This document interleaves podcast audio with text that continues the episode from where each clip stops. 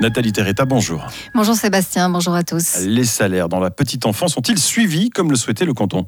Dans un postulat qui sera traité cet après-midi au Grand Conseil, les socialistes Valentin Aymon et Patricien Constantin en doute.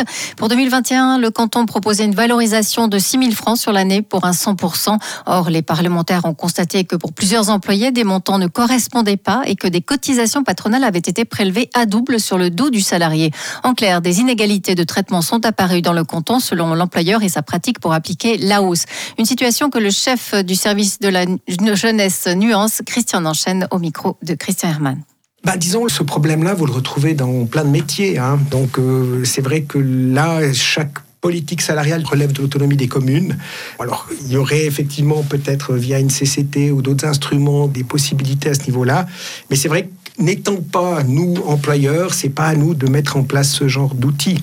Là, on a agi dans un domaine où on avait un réel pouvoir d'action. Le dossier sera traité cet après-midi au Parlement. Depuis ce week-end, l'association valaisanne de football a un nouveau président et rarement une élection à la tête de l'AVF aura fait couler autant d'encre. Afin d'ouvrir le débat, certains clubs ont essayé de bousculer l'ordre établi en présentant un candidat hors comité.